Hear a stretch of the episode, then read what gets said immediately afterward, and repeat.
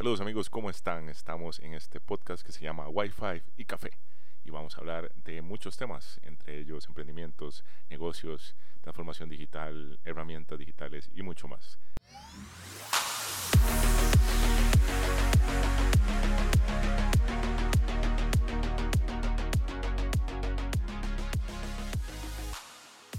¿Qué tal amigos? ¿Cómo están? Episodio número 3 de Wi-Fi y Café. Hoy de lujo porque estamos otra vez con Alejandro Solís. Eh, ya lo van conociendo, un experto en transformación digital. Y hoy además tenemos a Arthur, que honestamente no voy a decir el, el, el apellido en público porque me voy a equivocar. Entonces, Arthur, bienvenido a, este podcast. Buenas noches, gracias. Eh, y después nos hablas de, tu apellido. Em, hoy, ambos, eh, tanto Ale como Arthur y, y, yo, venimos trabajando en lo que es la transformación digital, venimos trabajando con organizaciones buscando eh, cómo ayudarles a dar ese salto a la parte digital. Y uno de los temas que venimos hablando y venimos trabajando con esas organizaciones también es el e-learning, esa capacidad de poder aprender a través de cursos digitales y donde no necesariamente todo el mundo está en la misma eh, capacidad digital. Eh, una cosa que hablábamos en el primer capítulo, en el primer episodio con Ale, sobre la, la alfabetización digital. No todo el mundo tiene y justamente hace eh, unos días tuvo un caso con eh, su hijo. Entonces, bueno, vamos a arrancar sobre el tema e-learning. ¿Qué sería un primer paso en e-learning? Artur, tal vez vos nos, nos, incluso nos puedes preguntar a nosotros, porque vos tenés el caso de que das capacitaciones presenciales y ya no. Sí, bueno, para mí esto es algo absolutamente nuevo. Yo realmente estoy empezando a, aprender sobre esto, a conocer, eh, a familiarizarme con esto. Hasta aquí, digamos, el, área de, capacitación y cooperación técnica en la que yo me he desarrollado siempre ha sido presencial. Reuniones presenciales, este, desarrollo y planificación de manera presencial, los talleres de capacitación que se han venido desarrollando en los proyectos a nivel centroamericano, en la región, son siempre presenciales y de pronto ya no se puede. Este es el caso del proyecto con el que estoy, con, la Agencia de Cooperación Japonesa para, la región en gestión de riesgo. Eh, veníamos ya terminando el proyecto para terminar a, eh, agosto de este año. El, el taller de, de, regional de cierre de proyecto estaba calendarizado para el mes de julio, los meses de abril, mayo, junio estaban preparados para terminar los, los, las actividades que quedaban pendientes de, los resultados del proyecto en Guatemala, Costa Rica, Panamá, y todo quedó, eh, hubo que cancelar todo, todo quedó en ascuas, y justamente en estos momentos hay todo un corre-corre de la maquinaria de, del proyecto tratando de ver cómo hacen para poder terminar lo que, lo que se estaba realizando de manera remota y a la vez realizar también el taller regional de manera remota.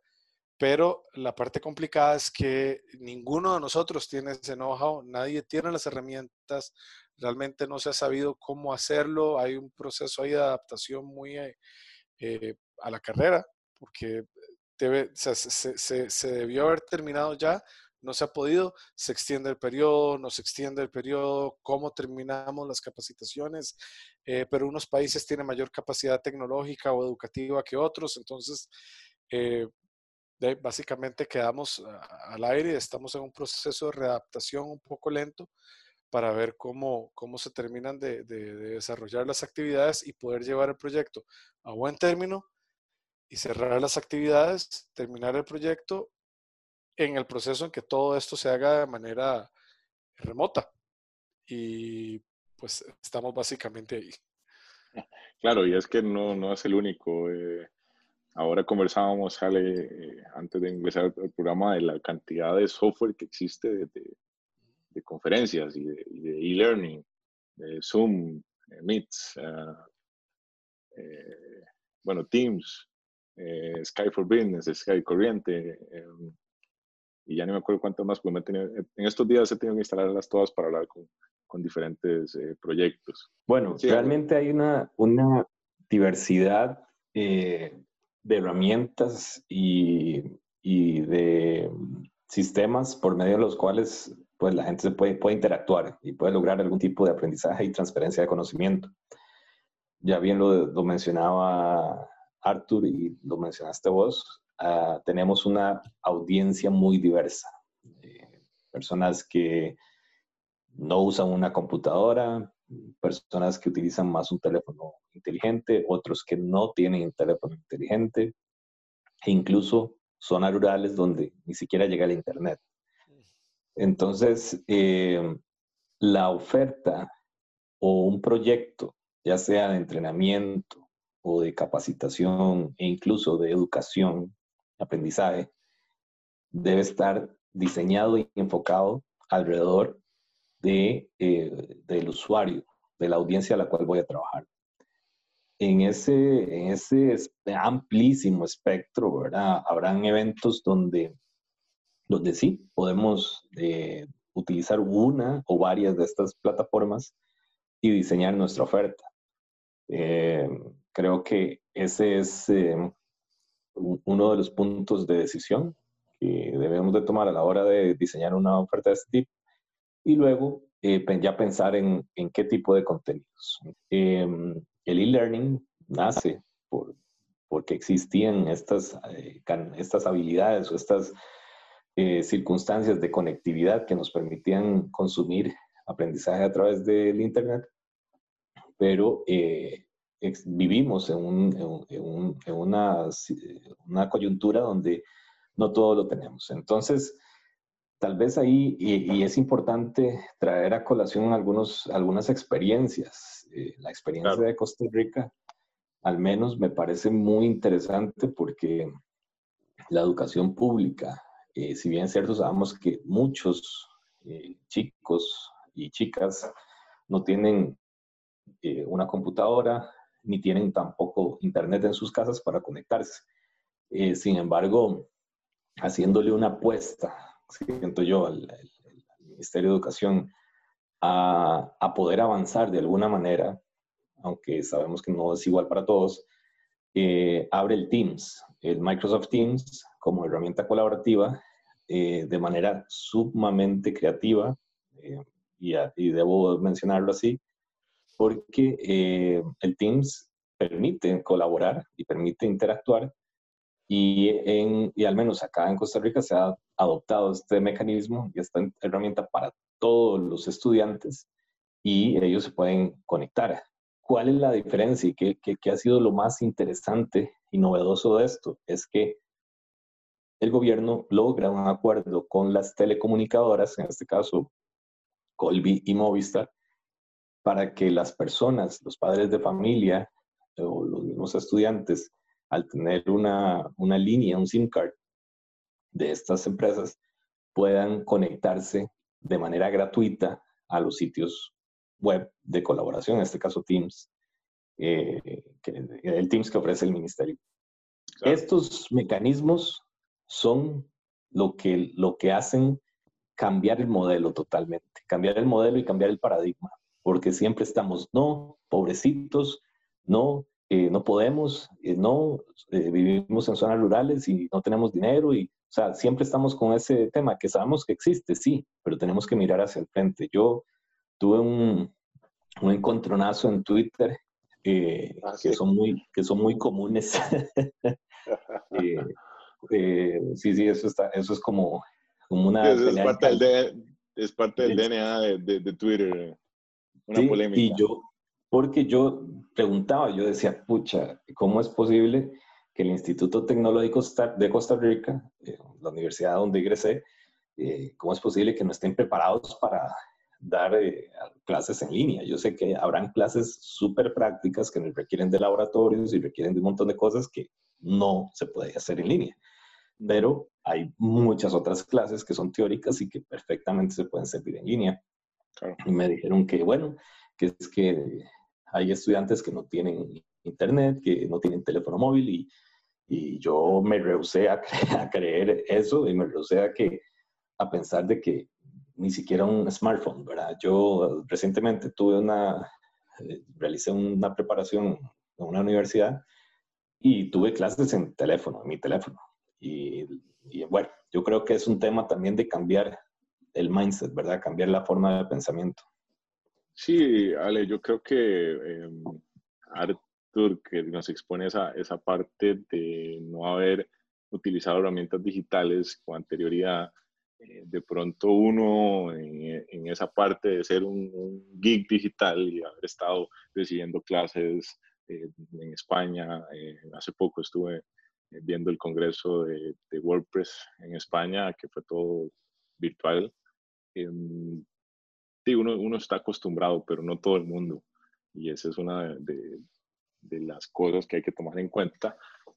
y estos, por ejemplo, estos proyectos que, hemos, que estamos trabajando, la primera mm, actividad es un diagnóstico para saber en qué cuentan las personas que van a participar, si tienen internet, si no tienen internet, eh, si tenemos que comunicarnos por email o por WhatsApp o por Messenger o, bueno, dan señales de humo, porque puede darse el caso que incluso dentro del proyecto haya un presupuesto para llevar un smartphone, que ahora, la verdad es que ahora los, hay smartphones muy baratos, ¿verdad? la gente no necesita el iPhone 11 para, para recibir la clase.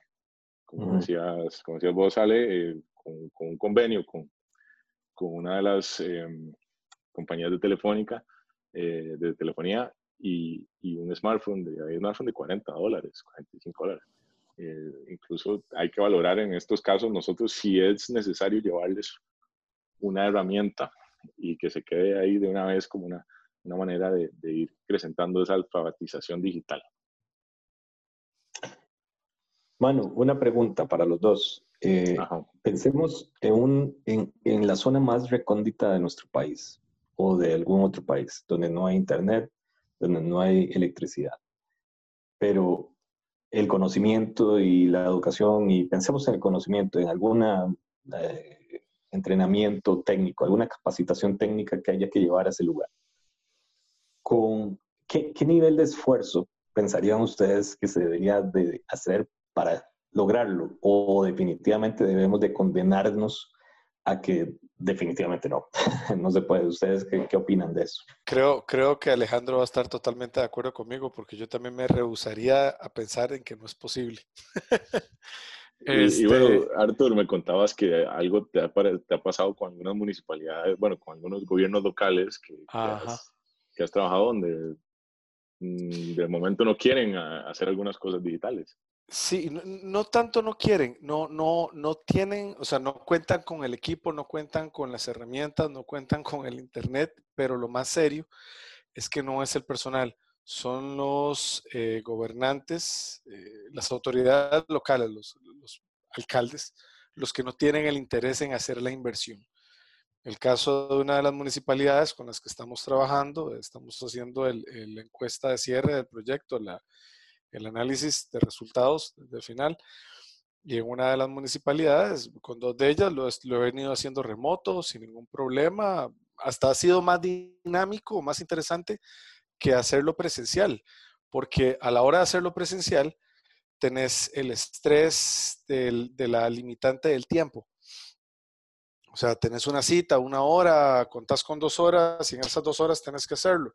En cambio, de manera remota, eh, mira, hoy, hoy cuento con una hora y media, perfecto, hagámoslo y mañana, mañana a tal hora. Y hemos, ha sido hasta más dinámico, más interesante, nos ha dado chance de, recopilar más información de la que podríamos recopilar en únicamente dos horas de manera presencial. Pero hay un caso de una municipalidad que su alcalde no quiere invertir en mejor conectividad para la municipalidad. No se pudo hacer de manera remota.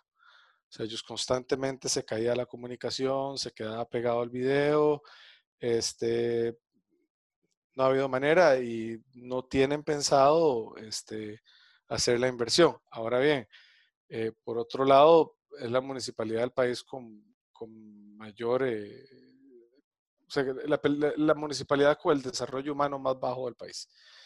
Entonces, pues también tiene una limitante de presupuesto muy, muy, muy, muy seria. Entonces, ¿cómo, cómo balanceas eso? Es la pregunta. Entonces, volviendo a la pregunta de Alejandro, ¿renuncias a eso? No, no creo, hay, hay que nivelarlo. Este, se me ocurren un montón de lugares de Costa Rica, no sé, Talamanca, eh, la zona ya en la frontera con Panamá o en la misma frontera con Nicaragua. Hay zonas ahí donde prácticamente son, son eh, zonas muertas, ¿no? No, no, ni siquiera tenés internet, pero eso se puede solucionar. Hay maneras de hacer gestión, palanca política, palanca empresarial, hacer un poco de ambas y lograr llevar la conectividad, capacitar a la gente, llevarles las, las herramientas. Renunciar a eso, en lo personal, me rehuso a creer que no sea posible hacerlo. Y yo de mi parte creo en un mundo digital, así que... Eh. Les, cuento una historia. Eh, hay lugares donde, donde no hay eh, ni siquiera, bueno, no, hay internet ni, ni, se considera como, como una alternativa, ¿no?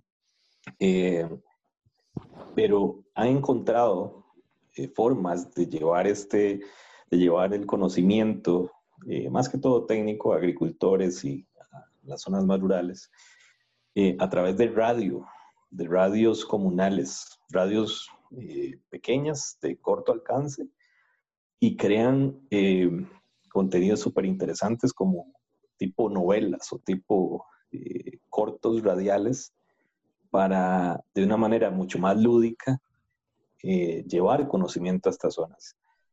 Entonces, pensando un poco más allá, ¿verdad? y hablamos siempre, y cuando hablamos de tecnología, asociamos siempre a una computadora, asociamos a la internet, es lo que, lo que comemos y vivimos diariamente. Pero si consideramos eventualmente un paquete como híbrido o mezclado, mixto, no sé cómo llamarle, donde eh, con herramientas digitales producimos buenos contenidos, producimos buenos podcasts como este de Wi-Fi y Café, eh, producimos eh, contenidos animados y vas a una zona donde puedes tener o llevas una pantalla o llevas un, algún elemento para producir, reproducir esos contenidos y llevar esos conocimientos, yo creo que es también hacia donde tenemos que apuntar. Obviamente, un proceso de aprendizaje es mucho más que eso, ¿verdad? Tiene que llevar una lógica, una, una investigación previa y un análisis para producir todos los contenidos y también hacer una evaluación eh, para, para, para, ver cuál ha sido el cambio alcanzado. Pero en definitiva, yo también considero que existen alternativas y eh, para mí no existe el no, no se puede, siempre habrá una forma de realizarlo. En, perdón, ah, definitivamente agregando lo que está contando Alejandro, de hecho tengo una, una experiencia de, primera mano de ese mismo tipo. Este, una comunidad rural con la que hemos estado trabajando, que está por decir así, en la frontera imaginaria tecnológica en un área rural que digamos es eh, territorio eh, cantonal, donde por decir así, a esta comunidad X es hasta donde llega el Internet. A las comunidades más adentro ya no les llega. Hemos podido trabajar con esta, les hemos podido capacitar. ¿Qué es lo que han hecho ellas? Ellas han llevado ese conocimiento a sus vecinos. ellos mismos capacitados y empoderados han llevado ese conocimiento a las comunidades vecinas que no tienen acceso. Y cuando ha sido posible, los han invitado a venir. ¿de qué hay maneras? Hay maneras. Sí, totalmente. Y bueno, no perdamos de vista el, futuro a corto plazo, redes 5G, redes eh, mucho más democráticas eh, en cuanto al acceso, mucho más potentes, eh, donde, donde sí, no, e, es parte de esa visión que, debemos fomentar y que inclusive hoy escuchando una presentación hablaban de, de cómo Costa Rica como país debería estarse viendo futuro, ¿no? Yo creo una Costa Rica eh, avanzada, una Costa Rica que tiene las posibilidades, tanto capacidad humana como, como eh, también capacidad de infraestructura también eh, para lograr muchísimas cosas. Entonces, creo que hacia eso se le debe apuntar. Sí, totalmente. Bueno, viene el servicio de Internet vía satélite de Elon Musk que se supone que va a ser un, servicio de Internet a muy bajo costo, Internet satelital, ¿verdad? Así que viene esa parte de la democratización digital. Eh, y qué pasó con los, que ha venido con todo lo que es la tecnología, ¿verdad? Eh, la tecnología sigue exponencialmente creciendo y los precios bajando. Eh, Mira, teléfonos, en todo en general ha ido bajando mucho los precios. Costa Rica tiene un fondo, un fondo fuertísimo para, para, para invertir. se llama Fonatel y es un fondo nacional de telecomunicaciones que, que, le, que la idea y su objetivo es llegarle a comunidades y zonas donde no hay servicio de Internet. Eh, pensemos en el agua. Nosotros tenemos un acceso al agua potable altísimo, muy alto en comparación a muchos otros países a nivel mundial, de los mejores, podríamos decir. Eh, yo creo que hay, hay formas, hay mecanismos. Lo que hay que lograr es agilizarlos. A veces es donde nos quedamos pegados con burocracia, con, con esquemas de poco acceso. Bueno, y esta pandemia es lo que ha hecho, nos ha hecho acelerar un montón de procesos que antes no iban a ser digitales, que no iban a tener esa virtualización y ahora sí. Parte de esa opción es el e-learning, donde bueno, ahora se han disparado eh, para los podcasts. E incluso un día estaba buscando un par de equipos adicionales y están agotados en el país, o sea que yo esperaría que en los próximos días tengamos por lo menos 20 podcasts nuevos eh, saliendo, porque ha habido una demanda y este, bueno, el mismo podcast es una plataforma de e-learning. Nosotros estamos tratando de eh, dar nuestro conocimiento en la parte digital, eh, lo hemos dicho en los otros programas, dudas que tengan, con muchísimo gusto estamos para, para servirles. Y hay un hay formas de poder compartir ese conocimiento. Eh, hay webinars, hay eh, plataformas de cursos. De hecho, en los últimos días he llevado un par de cursos eh, gratuitos, pero digitales y muy bien. Y, qué, interesante que en la parte de learning incluso em, viene por no solo la plataforma y no solo el acceso, sino también quién lo da y su, esa parte pedagógica, la parte de, saber dar los conocimientos, la parte de ser, pues, que no se aburrido, ¿verdad? Eh, son parte de todo lo que es una plataforma de e-learning. Claro, e-learning es, es, más allá, más, va mucho más allá que solamente una, una plataforma. La plataforma es, es el vehículo que nos permite eh, comunicarnos, ¿verdad? Transaccionar eh, información. Pero sí, definitivamente va mucho más allá. Eh, y ahí, hay ahí también entra un, un, gran reto, que es todos estos eh, reservorios de conocimiento, ¿verdad? Hay personas que tienen un gran conocimiento de temas diversos, pero se quedan un poquito en el tema digital, lo cual no está mal, eh, es parte de, lo, de, esta transición que vivimos. Eh, en los últimos 10 años se ha acelerado muchísimo, pero entonces también hay que lograr y hay que encontrar también ese, esa brecha para mejorarla, para cerrarla un poquito, donde estas personas que, profesores, maestros y demás, eh, que necesitan hacer esa transmisión de conocimiento, pues también logren llegar al tema digital con, con un conocimiento y uso digital eh, al menos básico para lograrlo. Sí, claro, por supuesto. Y bueno, para eso estamos eh, con muchísimo gusto para ayudarles a, en todo lo que es la parte de e-learning, en el desarrollo de webinars y demás. Vienen un par de webinars pronto, los vamos a estar anunciando en nuestra página, nos pueden buscar en, Facebook como Digital Acceleration Partners, y también en, en nuestra página web de AP rocks em, y ahí vamos a estar anunciando un par de webinars que vamos a tener pronto. Parte de nuestra manera de compartir nuestros conocimientos. Eh, Arthur, que se nos ha unido en el equipo y le estamos compartiendo esa parte de poder realizar esos proyectos. O sea, el proyecto tiene que continuar y, no puede quedarse, exacto, no puede quedarse eh, estancado, tiene que continuar y pues bueno, hay, hay gente a la que se le puede consultar, a la que pueden hablar de cómo resolver esas situaciones que ya no pueden suceder en la, en la parte presencial, pero que se pueden resolver de manera virtual. Eh, hay muchísimas formas, workshops. Eh, antes, por ejemplo, en un evento de una, de una capacitación se hacen pequeños grupos eh, y eso puede seguir funcionando en, en de manera digital, pequeños grupos en workshops con, con el software indicado y puede seguir funcionando. Ahora, una, una, preguntita, perdón, tal vez para me pueda, digamos, en lo personal, eh, con la experiencia, digamos, en, en, talleres y toda la parte de, facilitación in situ, una de las partes, digamos, para mí más, más, más, importante siempre ha sido la parte de la dinámica, la metodología, de que no sea aburrida, que haya, este, pues, toda una interacción con el público, que haga los talleres de manera entretenida, bonita, valga la redundancia, dinámica. A la hora trasladar toda esta experiencia a algo remoto, ¿cómo haces para rescatar ese dinamismo?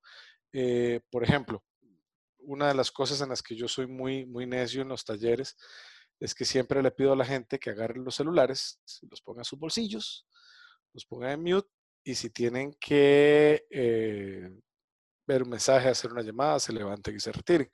A la hora de trasladar toda esta experiencia a una computadora, no podés, eh, no, no tener la misma interacción con la gente, eh, no podés controlar el estarse dispersando en la cantidad de, elementos distractores que tenemos en la sociedad hoy en día, especialmente celular. Este, ¿Cómo haces para mantener la atención de la gente de manera remota? Esa es una, una, una, duda que me queda a mí de cómo trasladar eso. O sea, yo puedo mantener mi misma dinámica detrás de una cámara, pero ¿cómo hago para volver a tener ese contacto con la gente? Bueno, eh, tal vez, eh, Arthur, en, ese tema vieras que, bueno, todos estamos diariamente aprendiendo y de las experiencias es donde más logramos aprender o incluso descartar ciertas hipótesis y eh, supuestos, ¿verdad?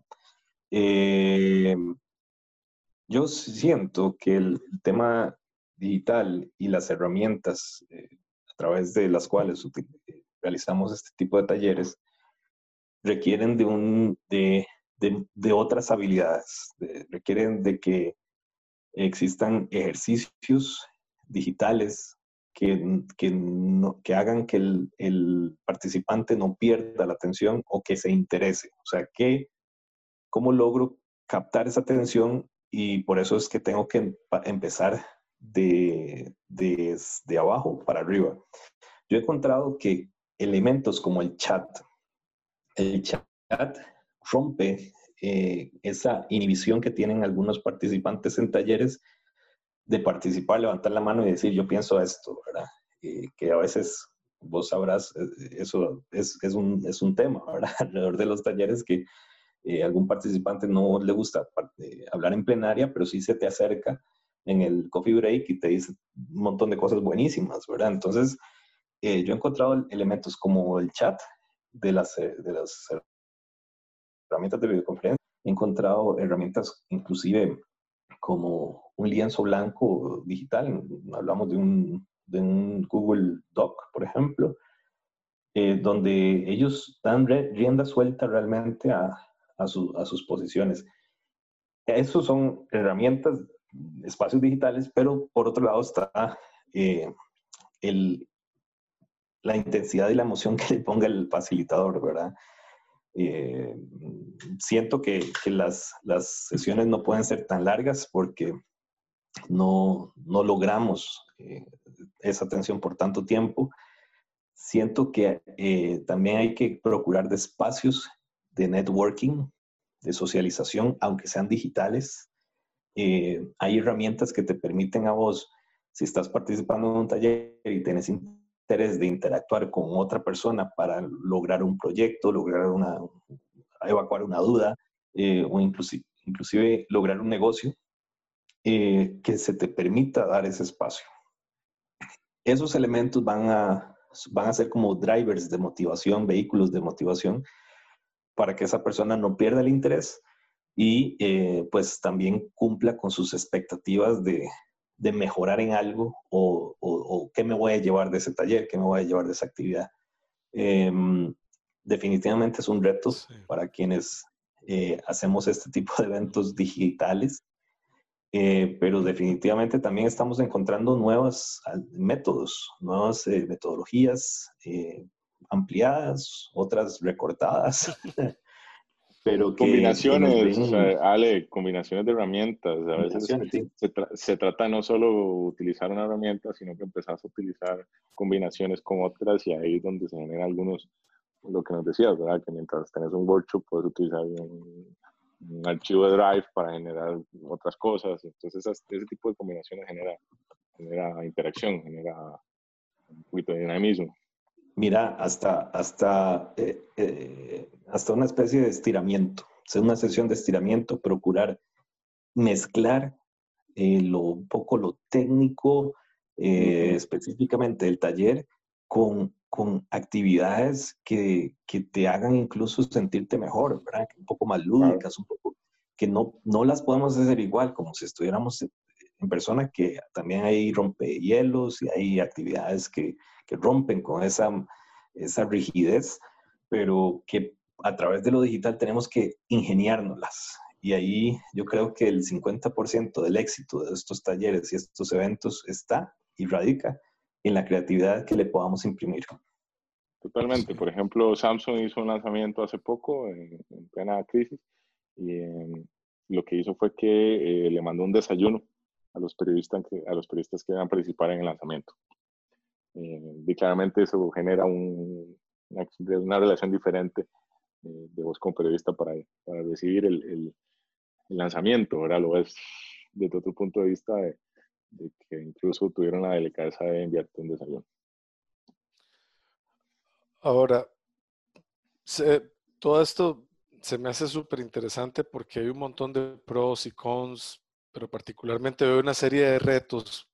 Eh, lo que decía Alejandro, va a depender de mucho de la creatividad, pero haciendo, mientras están hablando de esto, estoy haciendo memoria un poco de ciertos, ciertas dinámicas de talleres. A ver, yo veo esto muy, muy, muy eh, práctico, digamos, en ciertos niveles, empresarial, político, eh, ciertos tipos, ciertas dinámicas de talleres, pero hay otras dinámicas de talleres en las que ya más bien encuentro las herramientas virtuales como un obstáculo. O sea, hay, ciertas experiencias que va a costar mucho lograr trasladar al, ambiente virtual. Eh, les hablo, por ejemplo, de una dinámica eh, que, bueno, hasta la fecha ha sido presencial, es una metodología que inventó una municipalidad en Japón, Shizuoka, se llama HUG, eh, Hinanjo Unwe Game. Es un juego de, mesa para recrear una, una situación de emergencia en la que se tiene que abrir un albergue y administrar al albergue. Ahora bien, esta dinámica es una dinámica de mesa donde la idea es poder generar el estrés de una comunidad que tiene que abrir un albergue en una situación de, emergencia real. Entonces, todo es manejado con un tiempo muy tallado y el, grupo en mesa tiene que lograr generar esta dinámica. ¿Cómo trasladas, por ejemplo, una dinámica de estas al, espacio virtual? El estrés, eh, la resolución de conflictos en una mesa en un tiempo corto, donde tenés un tablero sobre la mesa. Entonces, me quedo pensando, tenés pros y cons. Entonces, en unos ambientes, como les decía, el político, el empresarial, funcionará muy bien. Habrán otros ambientes donde habrá que crear nuevas herramientas que se tendrán que llevar eventualmente al mundo virtual para poder recrear otras que yo no veo todavía trasladadas al espacio virtual. Definitivamente, yo creo que creo que ahí, eh, Artur, ahí eh, creo que se, se, abren nuevos espacios de, de creación. Sí. Eso que, que mencionas, eh, incluso esos, esa mezcla de sentimientos para tomar decisiones, e incluso creo que es parte de, de la lógica del, de, esta actividad, ¿verdad? Que generar ese estrés y esa presión en los, en los tomadores de decisiones Eh, bueno, tal vez yo daría un paso más atrás y me iría un poco más atrás. Bueno, ¿cuál es el objetivo? ¿Debemos de continuar con una metodología así o podemos pensar en, en, en gamificar, ¿verdad? O el gamification de esto, ¿verdad? Si podemos llevarlo a un juego, podemos llevarlo a algo mucho más allá, ¿verdad? Pero creo que eh, son espacios, son espacios que, que nos van a permitir pensar más allá, incluso temas de inteligencia artificial, eh, sentimientos, cosas ahí que, que, puedan ser nuevas metodologías en talleres y actividades digitales que me arrojen insights que me permitan responder la, el mismo, la misma pregunta que tal vez esa metodología me ayuda claro, a responder. Claro, Sí, sí, me, me, leíste la mente. Justamente es lo que yo, ok, se puede hacer de esta manera, ok, inteligencia artificial, un videojuego, pero hay que crear las herramientas. Por supuesto. al, corto plazo, tal vez no, pero a un mediano plazo lo veo, pues no lo veo al, no lo veo a largo plazo, lo veo al mediano plazo. Ajá. y acordate de los Sims, eh, SimCity, juegos que han, han, ido por esa línea. Arthur, Ale, creo que cerramos con esta maravillosa enseñanza de Arthur. No podemos eh, decirle a todo el mundo vamos a usar esto y esto y esto y esto porque no necesariamente va a ser la solución. Lo importante es que podemos buscar soluciones digitales para muchos de los casos o incluso analizar si es incluso factible eh, generar una nueva herramienta, ¿verdad? Por en este caso específico, Arthur, generar un tipo de videojuego específico para este tipo de talleres. Ahí es donde entonces pues se hace, un análisis y de ahí salimos con una propuesta eh, de respuesta digital a todos estos casos. Artur, Ale, muchísimas gracias. Creo que ha sido bastante provechoso el ratito que hablamos de e-learning. Em, de nuevo, estamos para servirles, manoquiros.com, alejandrosolis.com. Eh, tenemos que hacer la de Artur, todavía no tenemos lista, pero em, estamos a la orden para cualquier pregunta, para cualquier consulta. Los esperamos para nuestro siguiente capítulo. Muchísimas gracias. En nuestro siguiente episodio hablaremos de también eventos muy relacionados con la parte de learning, eventos más específicos digitales. Muchísimas gracias a todos.